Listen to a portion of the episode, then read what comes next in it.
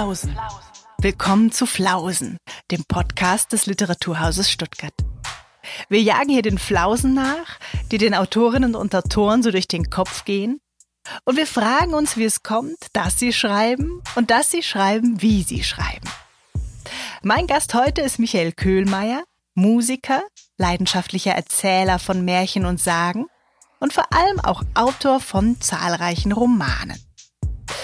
Wo kommt sie her, diese Lust bei ihm an den Geschichten?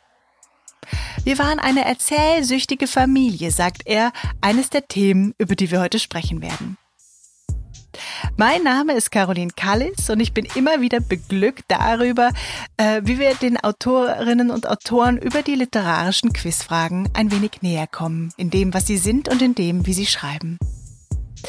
Was sollte man vorab über Michael Köhlmeier wissen?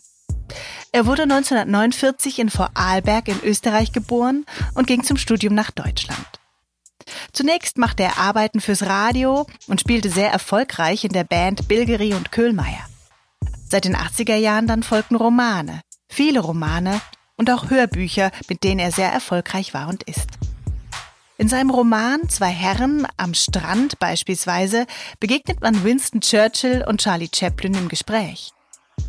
Im Roman Abendland dann wiederum dem 95-jährigen Karl Jakob Kandoris, Mathematiker, Weltbürger, Dandy und Jazzfan. So wie man die Menge an Publikationen kaum aufzählen kann, so kann man auch die Preise, die er erhalten hat, hier kaum unterbringen. So viele sind es. In den letzten Jahren waren es beispielsweise der Marie-Louise Kaschnitz-Preis oder zuletzt der Johann Nestreu-Ring. Michael Köhlmeier lebt heute mit seiner Frau Monika Helfer äh, immer weiterhin im Vorarlberg. Für unser Gespräch saß er aber im Franz-Michael-Felder-Archiv in Bregenz und an dieser Stelle ein herzliches Dankeschön an den Leiter Jürgen Thaler, der vor Ort technisch alles möglich gemacht hat. Dieses Mal geht es bei den Flausen also um den Surrealismus bei Bob Dylan, es geht darum, warum das Hochdeutsche sich manchmal anfühlt wie die Salzstange quer im Hals, um das Great American Songbook und die Great American Novel.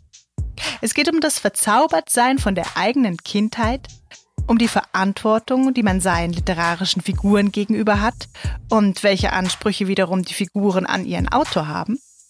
Es geht um die Erzeugung von Lederhandschuhen, um erste Sätze und um letzte Sätze.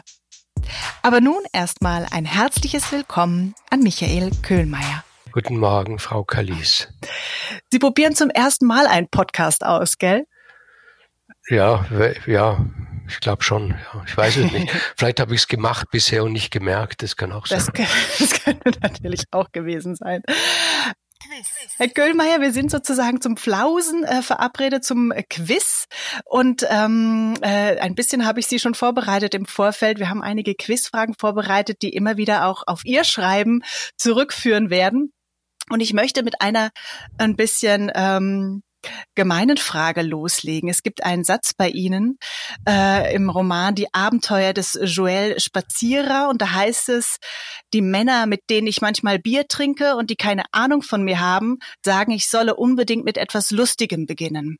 So beginnt Ihr Roman und ich dachte auch, ich versuche mich etwas mit etwas Lustigem und mit einer etwas harten Nuss am Anfang. Und zwar würde ich ganz gerne wissen, ob äh, der folgen oder welche aus welchem Song äh, von Bob Dylan das folgende Zitat ist. Und passen Sie auf, es ist nicht auf Englisch, sondern auf Deutsch, ähm, äh, nämlich äh, in der Übersetzung von Giesbert äh, Haves, wenn, wenn ich ihn richtig ausspreche. Also eine harte Nuss zu Anfang. Passen Sie auf, ich bin gespannt. Das heißt auf Deutsch, der schuldige Bestatter seufzt, der einsame Leierkastenmann weint, die silbernen Saxophone sagen, ich sollte dich ablehnen. Desolation Row. Hm. Nein, nein, nein, nein, nein, das ist so ein Ding. Das, das ist von I Want You. I Want You. Ganz genau, ja, sehr gut. Ja, ja, I Want Klasse. You. Ja. Genau, genau, so geht's los. Ähm, da fehlt so ein bisschen das Mundharmonika-Intro. Ja. Auf das man da gleich kommt. Ähm, Ja, äh, nein, nein, es ist halt beim, beim Bob Dylan, es ist so, da hat er so eine Phase gehabt, so bei Blonde on Blonde äh, mhm. hauptsächlich und und äh, Highway 61 Revisited, wo halt so so viele so surrealistische Bilder gemacht hat mhm. und das das Lied eigentlich, wo die surrealistischen Bilder sich am eng, am dichtesten drängen, ist Desolation Road und war ich im Augenblick ein bisschen irritiert, aber die silbernen Saxophone war dann klar, ja. Da, da kam es dann raus. Sie kommen ja selber von der Musik her, Herr Köhlmeier. Also Sie haben äh, ne, in, einer, in einem Duo gespielt. Sie schreiben, glaube ich, auch immer noch Liedtexte in, im Vorarlberger, in Vorarlberger Mundart. Deswegen mich würde interessieren, ähm, also wie hat die Musik äh, Sie zum Schreiben gebracht oder was hat die Musik für Sie mit der Literatur zu tun? Und natürlich auch, ähm, welche Bedeutung hat Bob Dylan für Sie, über den Sie mal gesagt haben, er hat mich inspiriert wie kein anderer? Also der Reihenfolge nach. Ähm, mhm. Äh, ich, ich weiß nicht, ob ich über die Musik zum Schreiben gekommen bin. Das war, das, das kann ich so nicht sagen. Nicht? Also ich mhm. meine, ich bin äh, sozialisiert worden in einer Zeit, wo praktisch alle deutschen Songs und alle Deu oder sehr viele deutsche Lieder kontaminiert waren. Also wo man ähm, dem deutschen Lied aus dem Weg gegangen ist, weil es eben durch die Nazi-Zeit kontaminiert war. Und das war irgendwie insofern günstig, weil dann plötzlich dann auch die ganze andere Welt offen war, vor allen Dingen die äh, englischsprachige äh, und halt viele Lieder aus dem englischsprachigen, vor allen Dingen aus dem amerikanischen Raum zu uns gekommen sind. Und ähm, ich habe mir eigentlich immer gedacht, dass ich Dichter werden möchte, weil mhm. das auch zu Hause bei mir so sehr gefördert worden ist. Also ich habe kaum eine andere Chance gehabt, als Schriftsteller oder Dichter zu werden, weil sowohl meine mhm. Mutter als auch mein Vater das sehr, sehr gerne gesehen hätten, weil sie natürlich auch das selber gerne gewesen wären, Dichter, aber sie irgendwie nicht, das hat irgendwie nicht, äh, ist nicht ausgegangen für sie und sie hätten das gerne gesehen, wenn ihr Sohn mhm. Schriftsteller wird. Und äh, ich mir in der Figur von Bob Dylan mir das erste Mal jemand begegnet ist, den ich als Dichter erkannt habe mhm. und als Musiker.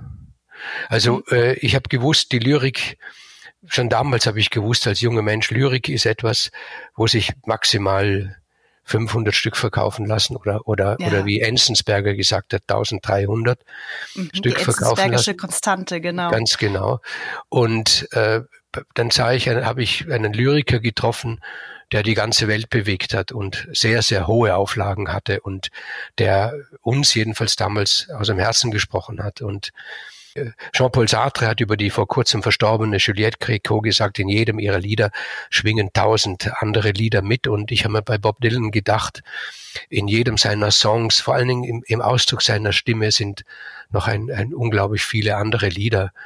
Und es kam mir so so unerschöpflich vor. Viele seiner Lieder, gerade die, was Sie anfangs zitierten, aus der surrealistischen Phase, da, mhm. da, da, war, da war so, die waren so vieldeutig und unausschöpfbar, dass ich mir gedacht habe, so möchte ich gern schreiben.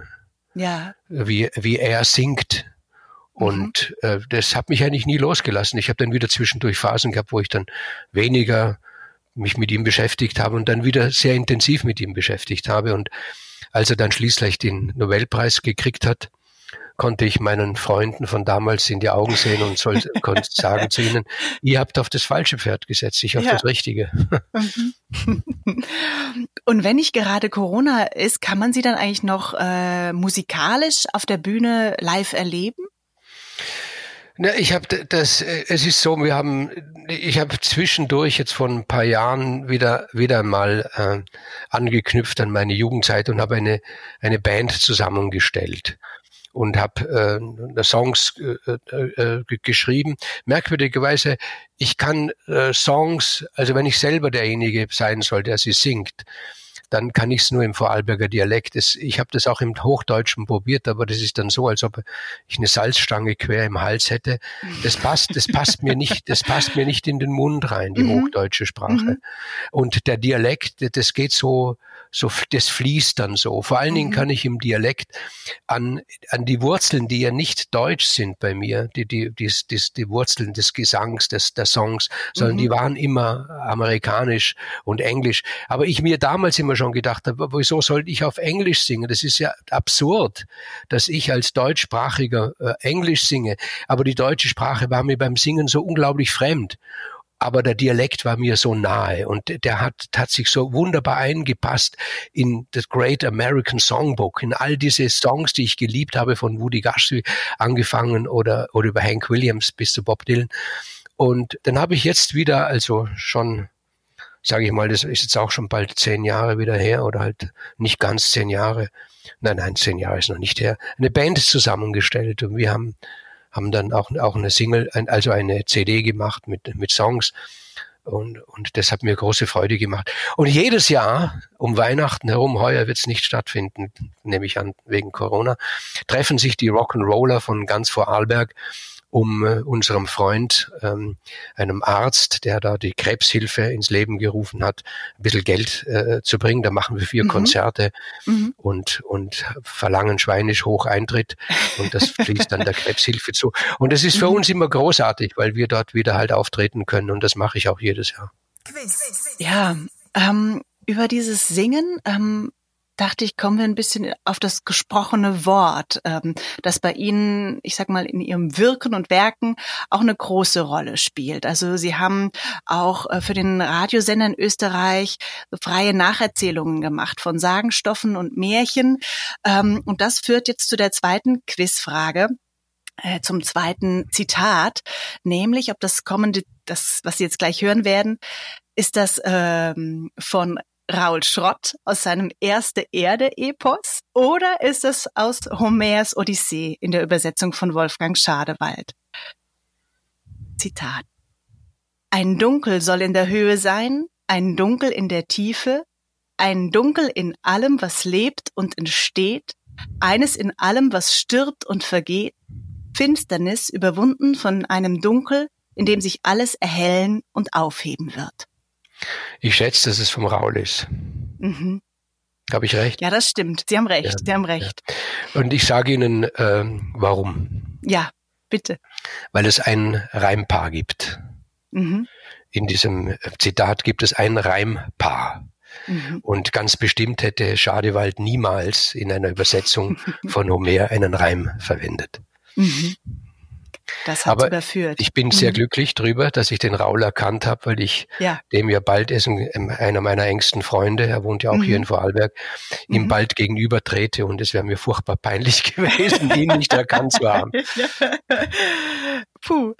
Ähm, aber, ähm, aber es ist wunderschön, es ist wunder, es ist wunderschön und beweist mir wieder einmal, was für ein, ein großer Poet mhm. der Raul ist. Auf jeden Fall.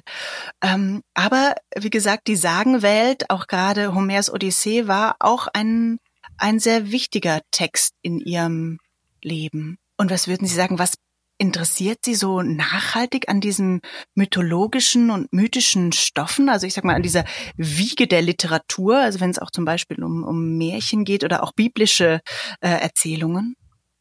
Kann man das so einfach runterbrechen oder über einen Kamm scheren? Ja, man kann das schon irgendwie. Das ist halt so, dass so archetypische Geschichten erzählt werden, die uns äh, mal, äh, wir haben natürlich ziehen daraus Lehren und und äh, interpretieren Lehren hinein. Das können wir alles. Wir können alles hinein interpretieren. Diese Geschichten sind ganz stumm, die nicken immer nur. Die sagen, ja, du hast recht. Und wenn jemand sie äh, im Gegenteilig interpretiert, sagen sie auch, ja, du hast recht.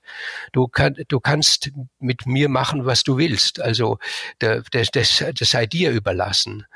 Ähm, es, sind, es sind so, mein, ich, ich merke das ja, wenn ich die mal erzählt habe, die härtesten Knochen, die härtesten Knochen, die, die sich gegen alle Erzählungen sträuben, hören zu und, und, und, und sind verzaubert von diesen Geschichten, weil sie halt vielleicht auch von unserer von der Kindheit der Menschheit erzählen. Wir denken, jedes Individuum ist verzaubert von seiner eigenen Kindheit. Und, äh, und als Mensch, wenn wir in, in der Gattung auftreten, sind wir halt verzaubert von unserer, von der Kindheit der Gattung. Und davon erzählen diese Geschichten, sind, sind so un, die lassen sich nicht ausschöpfen. Also ich bin von ihnen hingerissen wie von, von der Stimme von Bob Dylan. Wenn ich ihn höre singen, ist als ob man einen Schalter in mir umschlägt und ich bin verzaubert. Und wenn ich die Übersetzung von, jetzt nicht von Schadewald unbedingt, aber, aber auch Schadewald, aber vor allen Dingen von Voss, äh, die Übersetzung höre und, und, auch die vom Raul. Ich muss sagen, also wenn der Raul, der, der Raul hat ja die Ilias übersetzt und der Raul ist vielleicht sprachlich nicht so, so genau und so präzis, das wurde mir auch vorgeworfen, aber er ist in, im, äh, was, was den Geist des, der, der, der, der Ilias betrifft, ist er dem viel näher als zum Beispiel der gute Voss. Der Voss ist wunderbar, aber beim Voss hat man manchmal das Gefühl, hier treten ähm, Oberstudienräte äh, gegeneinander mhm. an mhm. Äh, im Trojanischen Krieg, während man beim Raul weiß, wenn der Raul die Übersetzung der Ilias macht und es kommt zum, zur Konfrontation zwischen Agamemnon und Achill, das sind mhm. zwei Testosteron gesteuerte Arschlöcher, die aufeinander mhm. losgehen. Mhm. mhm. Und nicht zwei Oberstudienräte. Und so ist es auch beim Homer. ähm, und um den Bogen äh, einmal auch zu Ihrem Schreiben zu bewegen. Ähm, was würden Sie sagen, was kann man besser mündlich erzählen und was kann man besser aufschreiben? Also wie geht es da Ihnen, weil ich das Gefühl habe, Sie erzählen ja wahnsinnig gerne, Sie erzählen auch diese Geschichten wahnsinnig gerne. Ähm, aber wenn man sie aufs Papier bringt, wird es ja gleich etwas ganz anderes. Also wenn wir die Geschichte der, der Poesie, die Geschichte ähm, des Erzählens, sage ich mal, anschauen, ist vermutlich das, das Schriftliche ein kleiner Teil davon. Und die Schriftlichkeit war ja ursprünglich dazu da, um einfach das nicht zu vergessen, nicht? weil man ähm, die, die Rhapsoden in der vorhomerischen Zeit, bevor es der Homer aufgeschrieben hat, die haben sich das ja alles gemerkt. Nicht? Darum gibt es auch beim Homer so viele sich wiederholende Verse. Das waren wie so die Inseln, wo man sich dann wieder hin, wieder retten konnte. Also das hat man sich ja alles auswendig gekonnt, alles sich gemerkt. Aber irgendwann ist natürlich so gewesen, dass die Verschriftlichung dass da, da, da eine eigene Qualität gebildet hat, weil man über den Satz lange brüten konnte. Und, und natürlich ist, ist geschriebene Sprache anders wie gesprochene Sprache. Aber ich bin sehr misstrauisch gegenüber auch allem Geschriebenen, das nicht, auch sei es nur einen Rest von Gesprochenem, von frei erzähltem in sich hat. Also wenn ich schreibe, und ich, ich schreibe an jedem Absatz äh, 50 äh, Mal herum, muss ich sagen. Und das heißt aber, ich, ich rede ihn auch immer laut vor mich hin. Und ich habe das Gefühl, wenn etwas nicht gut klingt, dann ist es auch nicht irgendwo nicht richtig. Dann ist es irgendwo nicht richtig, jedenfalls in der Poesie. Und ähm, die letzte Pfeile, die ich anlege, an, wenn ich wenn ich einen Roman schreibe, ist dann immer die Mündlichkeit. Ich, ähm, ich trage es mir dann selber vor und zwinge mich manchmal dazu, es zu leiern. Also möglichst mich nicht selber zu betrügen durch, durch schönes Lesen, sondern äh, ich, ich trage es so vor, wie es nicht klingen soll. Also hässlich, indem ich es einfach so runterleiere. Und wenn es dann auch noch standhält, dann denke ich mir, gut, diese Hürde hat's geschafft. Also ich glaube, in jedem Erzählen, in jeder Schriftlichkeit mhm. ist Mündlichkeit mit drinnen enthalten. Äh, uns ist von der Natur kein Bleistift gegeben. Also nicht, wir haben nicht einen Finger, mit dem sich schreiben lässt. Aber wir haben ein, wir haben Stimmbänder, mit, der, mit denen sich reden lässt. Der Bleistift oder der Computer sind von uns künstliche Zwischenglieder. Von der Natur aus haben wir die Stimmbänder mit und haben die Ohren und haben die Sprache. Wir können sprechen und wir können hören. Und der, der, das Schreiben ist ein Hilfsmittel. Na gut, wir sind Mängelwesen und deshalb sind wir aufs Hilfsmittel an. Ich habe nichts gegen das Hilfsmittel, sind wir angewiesen. Das haben wir uns selber gemacht.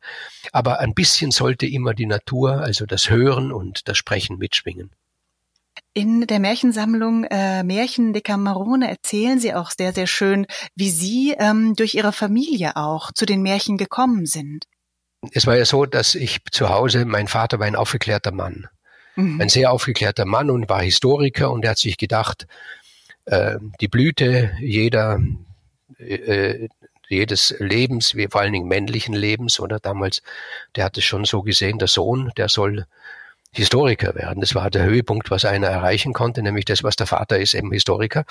Und mhm. äh, um das ihm äh, gleich, ähm, um ihn dorthin zu erziehen, fängt man an bei der griechischen Mythologie, erzählt daraus, das ist wichtig. Mhm. Dann kommt man mhm. zum Herodot, Beim Herodot ist auch noch viel von griechischer Mythologie vorhanden, kommt dann zum Thukydides, dort ist nur noch Reste.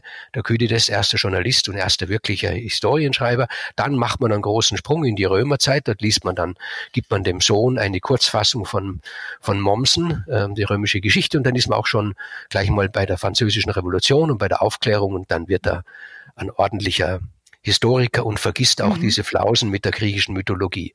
Und mhm. dagegen an erzählt hat meine, meine Großmutter, die hat so dagegen anerzählt. Die hat mhm. mir Märchen erzählt. Das war meinem Vater nicht recht und es war ihm eigentlich auch peinlich, die mhm. Märchen.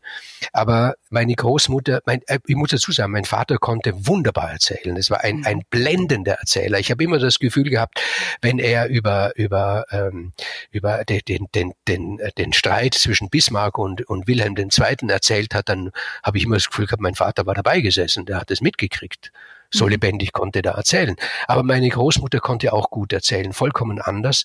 Die hat so auf somnambule Art und Weise erzählt. Mhm. Mit einer mhm. vollkommen monotonen Stimme ist immer leiser geworden, so dass ich immer näher an sie heranrücken musste. Am Schluss lag ich dann also an ihrem Busen und sie hat mich umarmt und hat so halb, ich habe immer gedacht, jetzt schläft sie gleich ein.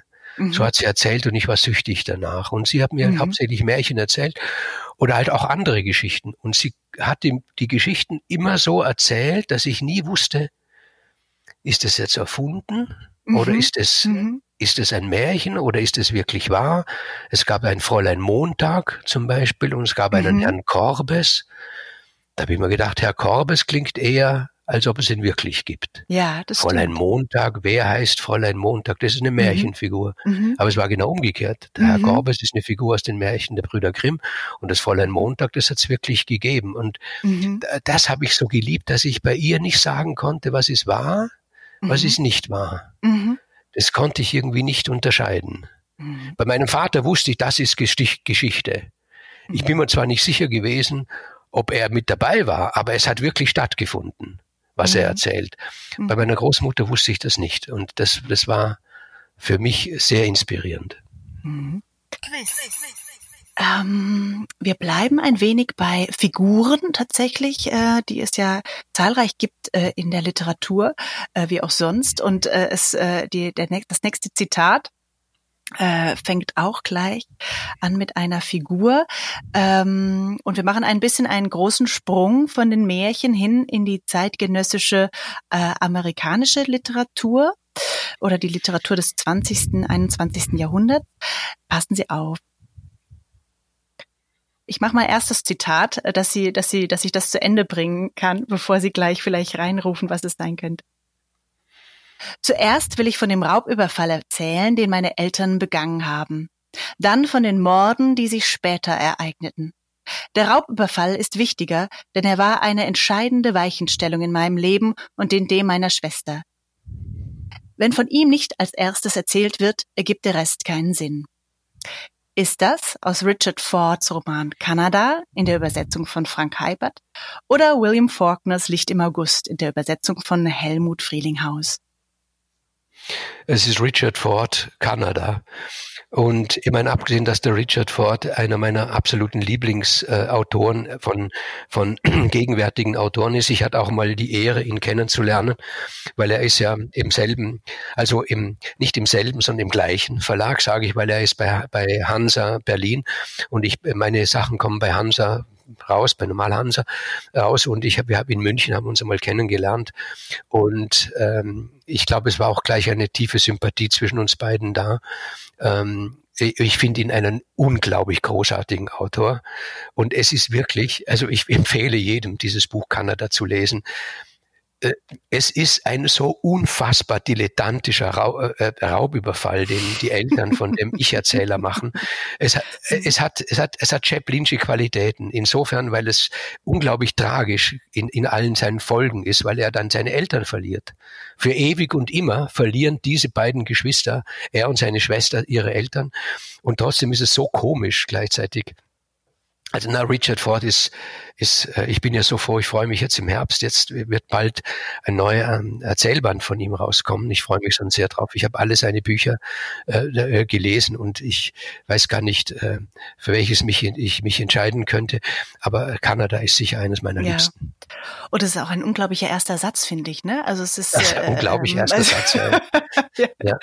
Das ist großartig. Der, ähm, Professor Friedhelm Marx, also er ist Professor für Literatur in, in, an der Universität in Bamberg und ich war dort mal eingeladen, eine, eine, eine, eine Vorlesung, äh, eine Sommervorlesung zu halten. Und er hat mich jetzt gebeten, er macht ein, ein Seminar über erste Sätze.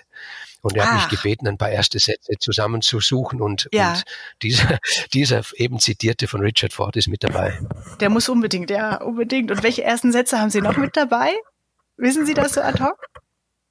Ja, ja, ich weiß schon ein paar ad hoc. Also zum Beispiel Tom Sawyer, wo ja. es heißt Tom, keine Antwort, Tom, keine Antwort. Das ist ein, ein Beginn. Das ist, finde ich, ein großartiger Beginn. Ähm, äh, und dann gibt's diesen, diesen wirklich unfassbaren ersten Satz von ähm, dem so, sogenannten Räuberroman äh, von, äh, von Robert Walser. Mhm. Edith liebt ihn, davon später mehr und es wird mhm. überhaupt nie mehr darauf eingegangen. Oder der, der andere, der großartige Satz von Anthony, Anthony Burgess, ähm, das, ähm, der, wie heißt das, das Phantom, der, der Phantom, nicht der Phantom der Nacht, oder der, der, der Fürst der Phantome, Fürst der Phantome. Mhm. Mhm. Es war an meinem 80. Geburtstag als ich mit meinem Buhlknaben im Bett lag und Ali kam und meldete, der Erzbischof sei da und wolle mich sprechen. Das finde ich auch einen großartigen ersten Satz. Und so ein paar halt, ein paar erste Sätze Super. haben wir dann schon zusammengefunden. Ah, ja. ja, klasse. Ähm ja, Richard Ford schätzen Sie, aber Sie schätzen auch äh, viele andere der, der großen amerikanischen äh, Autoren oder der, der Great American Novel, wie es so ja. schön heißt. Ähm, ja. Könnten Sie sagen, was es ist? Also ist es auch dieses starke Erzählen, äh, dieses Erzählende, diese große, große, große Würfe an, an Geschichten, die sich so ein bisschen dahinter verbirgt, während man ja dem ne, deutschen Roman, dem deutschsprachigen Roman immer eher so ein bisschen was Kopflastiges oder was, was Artifizielles ähm, vorwirft, wenn ich das jetzt einfach mal so platt gegenüberstelle. Ja, also ich würde jetzt dem Richard Ford auch noch Philip Ross zum Beispiel nennen oder, oder John Updike oder ne, äh, natürlich auch von der von Ihnen auch vorhin zitierte ältere William Faulkner. All diese, diese, diese große amerikanische Erzähltradition. Das ist halt, man hat das Gefühl, die ähm, äh, jetzt bei, bei europäischen, französischen, aber auch vor allen Dingen auch deutschen gab es irgendwann einmal äh, also nach dem Krieg, ich sage jetzt nach dem Zweiten Weltkrieg, so ein aufflammender Avantgarde, wo man einfach, äh, ich kann mich erinnern, in Österreich war das ganz krass, äh, als ich angefangen habe zu schreiben, da hat man gesagt, es, äh, der Roman ist am Ende, es, es, das Erzählen ist am Ende, das Experiment ist halt eben da. Und ich habe mir gedacht, um Gottes Willen, wenn das wirklich so ist, ich kam aus der Provinz, aus Vorarlberg, ich habe natürlich allen, ähm, äh, allen Aussprüchen, die aus den Hauptstädten kamen, geglaubt zuerst und habe gedacht, dann, dann brauche ich gar nicht anzutreten, weil etwas anderes kann ich nicht und interessiert mich auch nicht. Und bei den Amerikanern habe ich dann halt sowas gefunden, die stellen sich die Frage gar nicht. Die, die haben so unglaublich viel zu erzählen so unglaublich viel zu erzählen. Ähm, Norman Mailer hat es irgendwann einmal gesagt, äh, bei einer Lesung, die er gehalten hat in New York, hat er gesagt, wenn ich da den Blick hebe, dann fällt mein Blick quer über den ganzen Kontinent bis hinüber nach Kalifornien. Und dazwischen sind unendlich viele Geschichten da. Und diese, diese Identität mit dem Land, weil der, bei uns hat man das Gefühl, wenn wir uns mit unserem Land äh, und weil bei uns fällt Land und Kontinent nicht zusammen, noch nicht. In Europa fällt es noch nicht zusammen. Da, und, und da ist immer noch dazwischen der Nationalismus, der für uns eine bittere Erinnerung ist. Den haben die, diese Erinnerung haben die Amerikaner nicht. Die haben natürlich auch den Chauvinismus und American First und das alles, was jetzt hochkommt. Das ist aber nicht unbedingt eins zu eins zu vergleichen. Wenn, wenn Woody Guthrie gesungen hat, This land is your land, this land is my land, from, from, the, uh, von California to the, the New York Island, da, dann ist es kein Nationalismus in einem deutschen, österreichischen französischen oder sonstigen Sinne, sondern es ist diese Einssein mit einer, mit einem Kontinent, mit einer Kultur, die zwar von einem Völkermord beruht, das, das hat auch Woody Guthrie, hätte das nie in Abrede gestellt, aber wo eigentlich eine, eine Zusammenkunft aus aller Welt da ist, eine Identität und dann hat man halt unglaublich viel zu erzählen. Dann hat man unglaublich viel zu erzählen. Wenn ich den, den, den, den, den Philip Roth lese, der Philip Roth schreibt hauptsächlich sehr viel, wie ist es in, in Amerika, als Jude in Amerika herangewachsen zu sein. Wie ist es, wenn ich Saul Bellow lese? Es ist großartig. Ich kann gar nicht, ich kann, ich, ich möchte ihn saufen eigentlich. Ich möchte ihn gar nicht lesen. Ich möchte ihn saufen, den Saul Bellow. Was er über, was er über Orge, Orge March erzählt, es ist wieder Homer, der das uns erzählt. Dabei spricht er nur von seinen Leuten. Und plötzlich komme ich drauf, wenn ich von aller Welt reden will, von der ganzen Welt, von allen Menschen, dann muss ich von meinen Leuten reden. Dann kann ich nicht sagen, äh, der konkrete Mensch interessiert mich nicht, sondern der Mensch im Allgemeinen. Es gibt den Menschen im Allgemeinen nicht. Und je konkreter ich über ihn erzähle, je klein also ähm, je kleinkörniger ich von ihm erzähle, desto mehr erzähle ich von allen. Und das ist so in, bei den Amerikanern mit einer selbstverständlichen Geste kommt es daher, mit einer selbstverständlichen Geste. Ich habe mir immer gedacht, in Österreich eben in der Zeit, ich habe in Deutschland studiert und bin dann nach Österreich gekommen. In Österreich war die Kultur und die Literatur ganz groß geschrieben. Und die Österreicher haben gesagt, man kann den Roman nicht mehr, es ist die Avantgarde, man kann nicht mehr erzählen. Wenn man erzählt, dann fällt man in alte Muster zurück und die Nazis haben das uns genommen. Und ich habe immer gedacht, Menschenskind, das war in den 60er, 70er Jahren, als so geredet worden ist. Niemals wäre es notwendiger gewesen zu erzählen. Alle haben geschwiegen darüber, was, im, was unter den Nazis passiert ist. Alle haben geschwiegen, außer meine Mama, die hat immer davon erzählt. Meine Mutter war eine Anti-Nazi, die hat immer davon erzählt.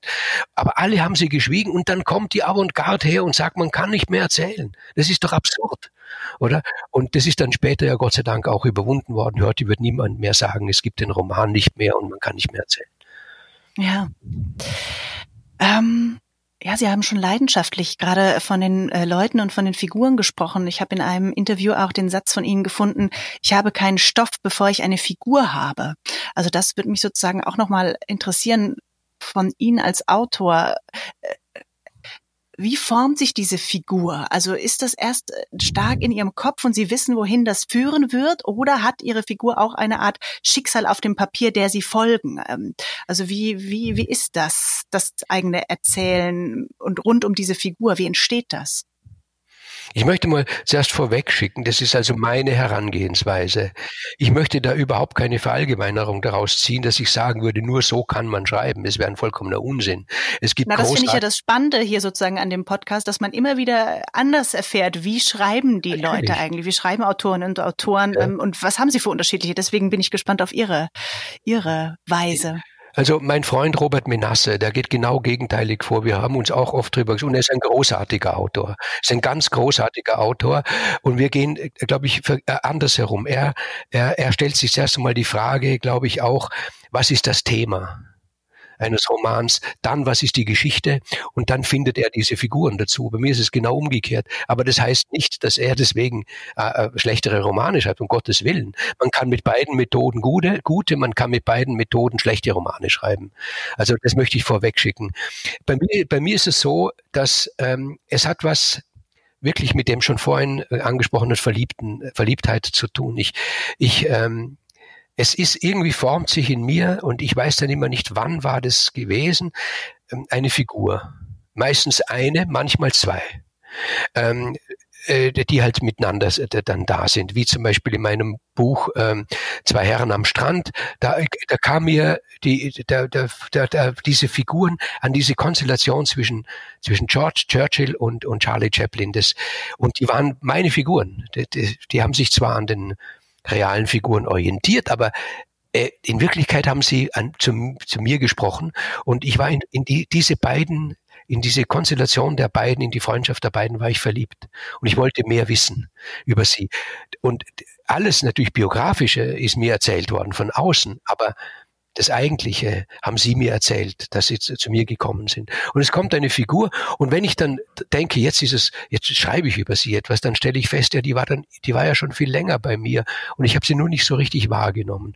Und äh, meistens äh, erzählt sie mir am Anfang irgendeine kleine, wie eine Anekdote, irgendeine kleine Sache.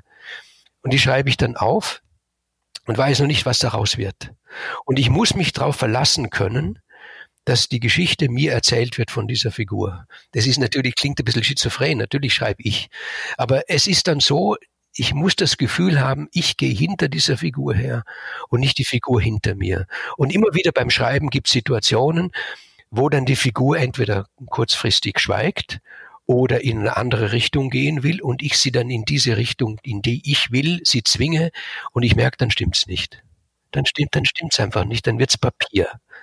Und wenn ich das öfter mache mit dieser Figur, dann ist die Gefahr, dass sie, für, dass sie überhaupt schweigt. Dass sie sagt, dann mach doch deinen Dreck allein.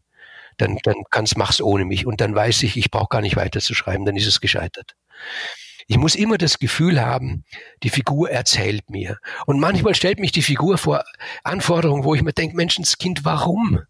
Also darf ich Ihnen ein Beispiel nennen? Darf ja, ich Ihnen bitte. ein Beispiel nennen? Unbedingt. Also äh, in meinem Roman Abendland, der ein ganz wichtiger Roman für mich ist, kommt eine Figur drin vor, das ist der, der, der dieser, dieser, dieser äh, Karl Jakob Kandoris, der ist über 90 und der erzählt das, sein, der, sein Leben wird der, wird er erzählt. Und ich habe gewusst, er ist unglaublich musikaffin. Also der mit Musik. Und ich habe mir gedacht, bitte, wunderbar, finde ich großartig bitte nur, wenn es geht, nicht zwei, zwei Arten von Musik, bitte nicht, weil dort kenne ich mich wenig aus. Das ist die Oper und bitte nicht unbedingt Jazz, weil dort müsste ich viel lernen.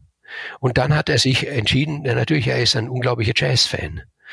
Und ich habe mir gedacht, mal bitte, ich hätte aus ihm ja auch einen Mozart-Fan machen können, aber das war er nicht. Er war ein Jazz-Fan. Mhm. Also Mhm. liegt es an mir, mich kundig zu machen über den Jazz. Oder Mhm. weiter hinten, es kommen unglaublich viele Figuren vor in diesem Roman Abendland. Und schon viel zu viel. Und dann irgendwann erzählt er von seiner Halbschwester. Und ich habe mir gedacht, Menschenskind, bitte, musst du jetzt auch noch eine Halbschwester haben? Aber das wäre unge wär ungefähr so, wenn, wenn, wenn Sie mir erzählen würden von Ihrer Halbschwester. Und ich würde zu Ihnen sagen, ach Gott, ähm, äh, äh, könnten Sie nicht so machen, dass Sie keine Halbschwester haben. Dann würden Sie sagen, ja, mal haben Sie noch alle. Ich habe halt eine Halbschwester. Und so ist halt auch beim Kantoris. Ich muss ihm Mhm. folgen. Mhm. Ich kann nicht Mhm. sagen, mir wäre lieber, wenn du. Mhm. Ich spiele keine Rolle. Und ich habe das entdeckt bei anderen Autoren und war glücklich Ja. darüber. Darf ich Ja. Ihnen ein Beispiel nennen? Bitte. in dem Buch, in dem vielleicht, vielleicht das schön, das vielleicht das, also eines der Bücher, die mich am allermeisten beeindruckt haben, also so tief beeindruckt haben, dass es, dass es tiefe Spuren in mir hinterlassen hat, war von Philip Roth dieses amerikanische Idyll. Und dort kommt ein Mann drinnen vor, der ist Lederhandschuhfabrikant. Mhm. Und ich habe mir dann auch gedacht und habe auch mit Freunden drüber geredet, die den Philip Ross auch äh, sehr schätzen. Also so viel über die Erzeugung von Lederhandschuhen wollte ich gar nicht wissen. Und das äh, habe ich gemerkt, der Philip Ross ist vor einer ähnlichen Situation gestanden wie ich, wenn ich das Mhm. sagen darf. Mhm. Wem gegenüber habe ich mehr Verantwortung beim Schreiben? Dem Leser gegenüber oder meiner Figur gegenüber? Und dort scheidet sich gute, also hervorragende Literatur von weniger guten Literatur. Nämlich die wirklich gute Literatur sagt, ich bin meiner Figur verantwortlich und nicht dem Leser. Und wenn es dem Leser auf die Nerven geht, dass ich ihm so viel von Lederhandschuhen erzähle, aber im Leben meiner Figur ist das Erzeugen von Lederhandschuhen eines der wichtigsten Dinge, weil es sein Beruf war, dann muss ich mich für die Figur entscheiden. Und äh, das, das ist mir ein, eine Richtschnur beim Schreiben. Gut. Danke. Ich überlege gerade, gerade halt, also für mich selbst, gibt es eigentlich einen Roman, in dem es keine Figuren gibt, aber das gibt es nicht. Ah ja, mir fallen schon was ein. Ein Roman, der einen sehr großen Eindruck auf mich gemacht hat, wo zwar Figuren drin vorkommen, aber in einem vollkommen unpsychologischen Sinne. Also da gibt's nichts, wo sie berührt sind, da berührt sie gar nichts. Also nichts, nichts geht an ihr Gemüt, aber alles geht an ihren Intellekt. Das ist dieser großartige, völlig unvergleichbare Roman von Raymond Roussel, Locus Solus. Ich glaube, wenn ich meine gesamte Bibliothek in zwei Kategorien einteile, dann ist in der einen Kategorie nur ein Roman, nämlich Locus Solus, und in der anderen Kategorie alle anderen Bücher. Ja, ja. Das ist nichts anderes als die Beschreibung eines Parks. Mhm. Da, mhm. Und wenn Sie das lesen und dann schauen Sie auf das Papier und nach einer Stunde erheben Sie den Blick, da haben Sie das Gefühl, Sie haben das Buch eines Marsianers gelesen. Mhm. Mhm. Ich schwöre Ihnen, Sie haben noch niemals, ich weiß, kennen Sie das Buch? Ähm, ich habe es mir besorgt, äh, sozusagen, äh, weil, weil ich das mal ähm, gehört hatte, aber ich habe noch nicht reingeschaut. Ich glaube, es ist in der es ist, äh, es ist so eine ganz schöne Ausgabe, ne, bei Eichmann in der anderen Bibliothek. Äh, äh Bibliothek, ja, herausgegeben vom Stefan Zweifel. Ja. Ist das, der hat sich da sehr drum bemüht, ganz genau. Mhm. Und ich kann Ihnen sagen, äh, aber wahrscheinlich vielleicht auch nicht, weil Sie so eine unglaublich belesene Person sind, aber es wird vermutlich eines der oder vielleicht sogar das merkwürdigste Buch sein, das Sie mhm. je gelesen haben. Okay, das, das nehme ich, ich mir vor. Das, ne, das nehme ja. ich mir vor. Ähm, und, dort, und dort kommen eigentlich, die Figuren spielen eine vollkommene Nebenrolle. Mhm. Spielen eine Nebenrolle, ja. Mhm. Okay. Wir haben, äh, äh, lieber Herr Köhlmeier, über Anfänge gesprochen, äh, über ähm, das Werden äh, der Figuren und äh, jetzt wollte ich ganz gerne noch über äh, letzte Sätze sprechen. Ich habe jetzt nämlich als letztes äh, Quiz-Zitat äh, ein, ein letztes habe ich Sie nicht verstanden, Akustik. Mhm. Als äh, letztes? Als, als letztes Quiz-Zitat. Ach so, jetzt. Quiz genau. Zitat. Ein letztes Quiz-Zitat. Mhm. Viele Zs aufeinander. Quiz-Zitat. Ähm, einen etwas längeren Absatz. Ähm, der dann vielleicht, wie gesagt, äh, die Frage stellt, auch wann endet man äh, und wie endet man in ja. Romanen. Äh, hören Sie zu, es ist ein bisschen längeres Zitat ähm, und ich wollte ganz gerne wissen, ist das von Franz Michael Felders Roman Aus meinem Leben? Oder Monika Helfers Roman Die Bagage. Warten Sie ab. Zitat. Dann gingen wir in unser Haus. Es stand recht klein da, unter der schneeigen Schlafmütze, mit welcher der Winter es bedeckt hatte. Oh, für uns war es doch groß genug. Sehen wir nicht durch die Fenster Gottes Sternenhimmel? Gehört uns nicht seine schöne, herrliche Welt und Mut und Kraft, uns da fröhlich durchzuhelfen? Wer das hat, ist nicht mehr durch enge Wände beschränkt. Wenn's aber vollends zwei Liebende miteinander haben, sind sie gewiss überall glücklich. Und wir sind es auch geworden. Durcheinander. Glücklich und gut. Jedes achtete das andere. Es suchte seiner wert zu werden. Und die immer noch wachsende Liebe machte, dass das ohne Mühe ging und unsere größte Freude unser Reichtum ward.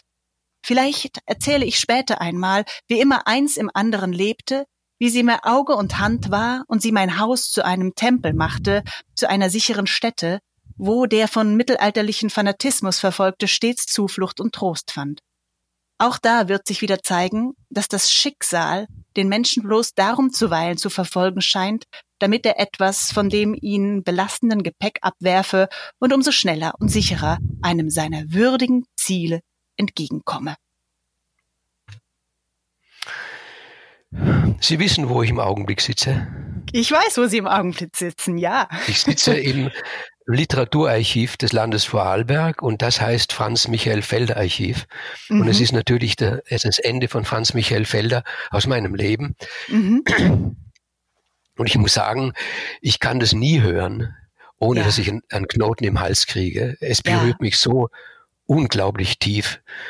Und ähm, es ist wirklich auch eines der schönsten Bücher, den ich kenne, das ich kenne.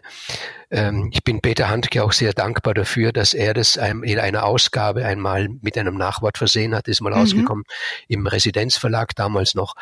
Ich finde, dieses Buch sollte äh, viel mehr bekannt werden. Es mhm. sollte in den Kanon der schönsten Bücher der, äh, der, der, der, in deutscher Sprache des 19. Jahrhunderts aufgenommen werden. Mhm. Es ist ein so wunderbares Werk und wie gesagt, ich bin im Augenblick noch so berührt, dass ich da immer einen, einen Knoten im Hals kriege, wenn mhm. ich das höre.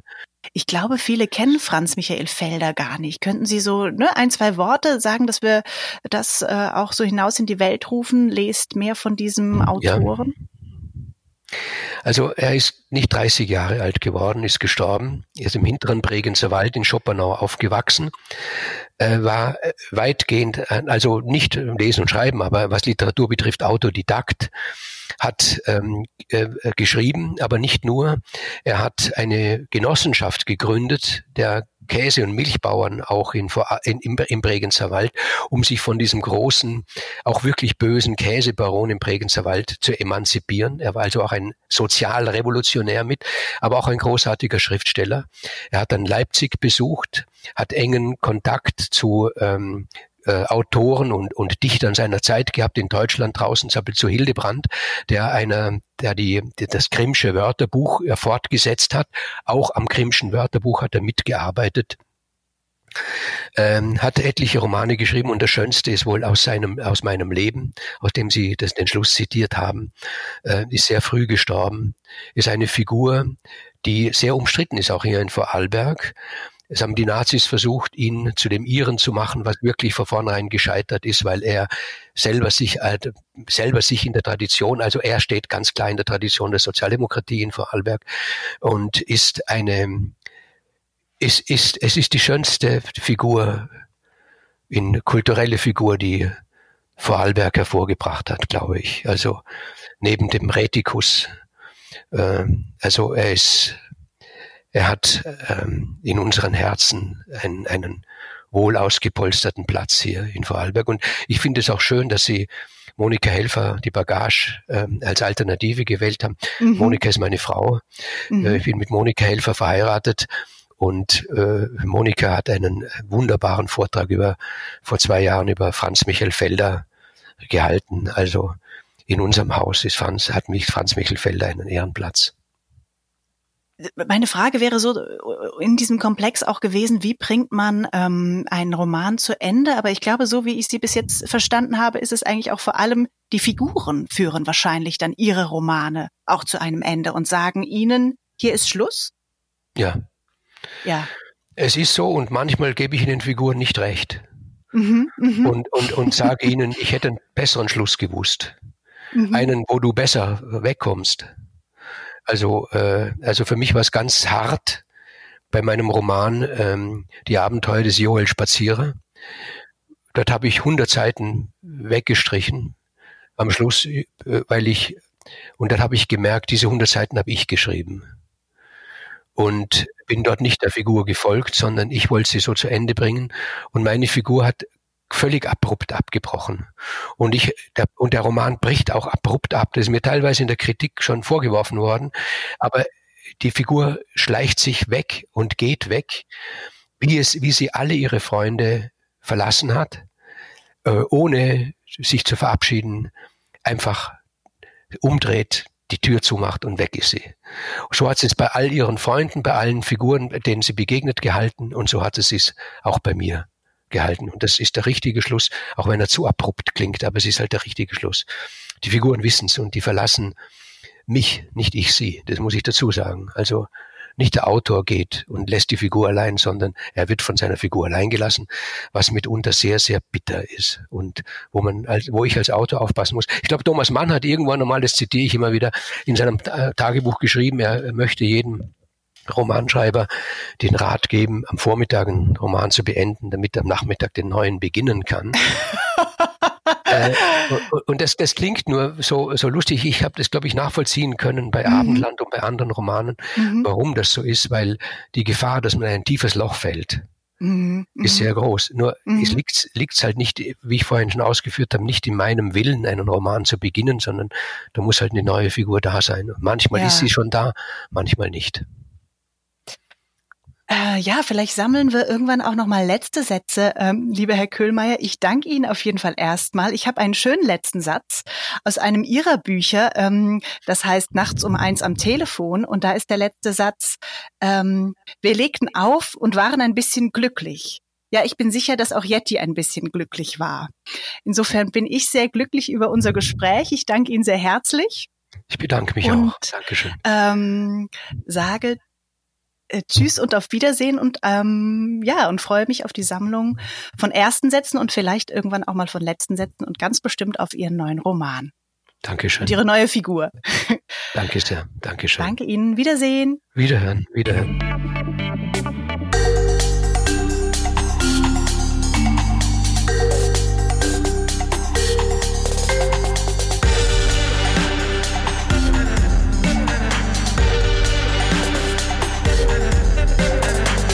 Applausen. Applausen.